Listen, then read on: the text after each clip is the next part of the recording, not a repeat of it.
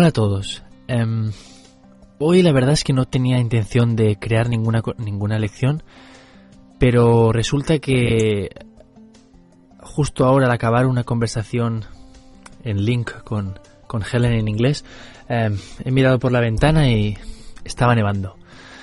Em, sí, ya sé que para, para muchos de vosotros eh, esto no será ninguna novedad, pero aquí realmente es un hecho excepcional que esté nevando en Barcelona.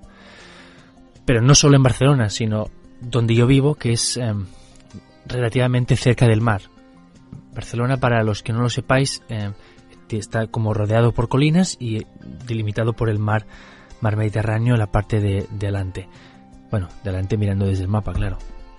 Y hay zonas planas, pero hay un desnivel desde la parte más del norte de la ciudad mm, hacia el mar, que es la parte más baja. Pues yo vivo a 10 minutos de la playa andando. O sea que es la zona ya más baja de la ciudad. Y creo que los 6 años que llevo viviendo en este barrio, creo que no había visto nunca nevar. Eh, antes vivía en una parte un poco más alta y ahí sí que a veces algún invierno nevaba un poco. Aunque bueno, que nieve en Barcelona es realmente un hecho insólito. Y, y, sí, ahora está nevando, la verdad es que he mirado y hoy, hoy está nevando en toda Cataluña, ya han dado la noticia, hay un gran colapso y en muchas zonas está nevando bastante.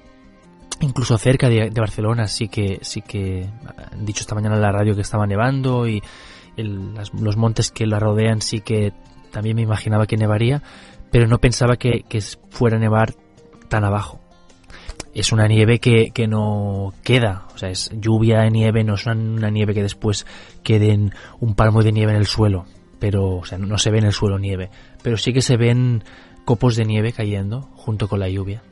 Y la verdad es que me ha sorprendido mucho. Y mira, pensaba que era un buen motivo para crear una lección corta sobre el tema. Em, al final, a lo mejor sí que tendrá sentido la noticia que supongo que no sabréis, pero hace unos, eh, unos meses, un par de meses, el alcalde de Barcelona anunció que querían presentar una candidatura para o sea, para presentar Barcelona como candidato a los Juegos de Invierno del 2022.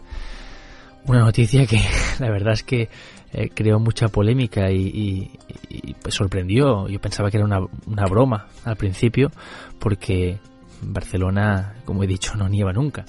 Pero, pero bueno, resulta que al final no sé cómo acabará, pero bueno, en Barcelona habría la sede para los pabellones y las, eh, eh, los deportes eh, de interior y después las pruebas de esquí propiamente dicho las, las pensaban hacer en los Pirineos, más al norte, que ahí sí que, que nieva tampoco es que haya una nieve, no es Noruega tampoco, ni los países nórdicos, ni Canadá, pero, pero sí que, sí que nieva. Pero la verdad es que cuando oí esta noticia, em, digo, me parecía una broma que Barcelona se presentara para juegos de, de invierno, ¿no? Ya tuvimos los de verano que fueron geniales, pero en realidad también he oído decir en algunas tertulias que la opción de presentar Barcelona como sede de unos Juegos Olímpicos de invierno podría utilizarse también como para darle un cierto tirón mediático y turístico a los Juegos de invierno. Em, sería la primera vez que una ciudad coge los dos juegos, los de invierno y los de verano. Y además, como que es, parece que los Juegos de invierno están, son menos seguidos, son más elitistas y se suelen celebrar en ciudades menos conocidas, excepto estos últimos de Vancouver, pues eh, parece que ahí podría jugar un papel a favor de Barcelona al ser una ciudad que tiene un, cierto mm, tirón mediático a nivel internacional. Em, no sé cómo he llegado hasta esto porque no quería hablar de esto, pero bueno, supongo que al relacionarlo de la nieve, pues me ha salido el tema, ¿no? Pero sí, bueno, está nevando en Barcelona. Es una información banal, pero me ha hecho ilusión y he pensado que era una buena oportunidad para grabar una lección improvisada. bueno, hasta pronto.